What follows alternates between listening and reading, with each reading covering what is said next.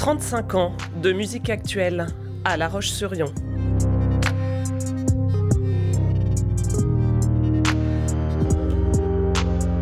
Raconte-moi ton fusion.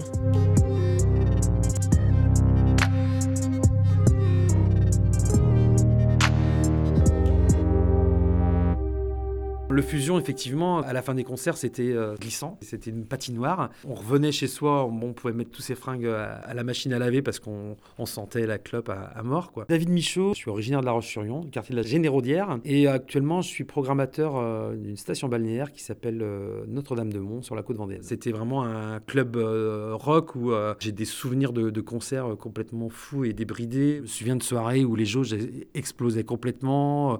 On fumait dans la salle, même d'after show euh, complètement fou avec des artistes. C'était vraiment un lieu, un lieu de fête, hein, euh, ça c'est clair. Et c'est quelque part aussi très très chouette qu'une ville comme La Roche à l'époque ait laissé euh, ces choses exister en plein centre-ville. C'est bien aussi à un moment donné de, de, pas toujours dans la prudence, dans se dire voilà, on faut faire attention. la jeunesse, on le, on le, laisse aussi des espaces de, de respiration et de, défoulement. Et il y avait un côté complètement free dans les années 90. voilà, c'était une autre époque bah, qu'on retrouve peut-être maintenant dans d'autres lieux alternatifs qui existent encore, hein, mais c'est vrai que ça un peu euh, éloigné de ces, de ces structures qui ont, été labellisées.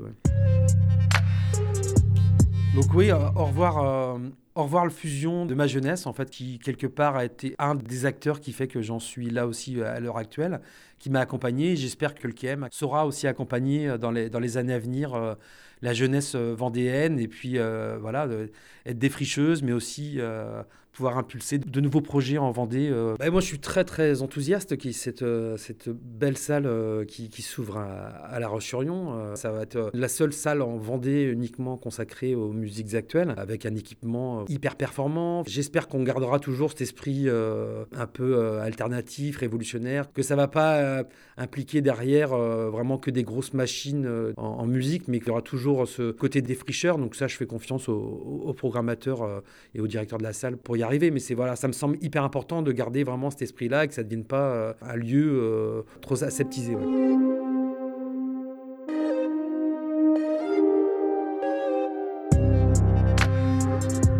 Portrait intime d'une salle mythique.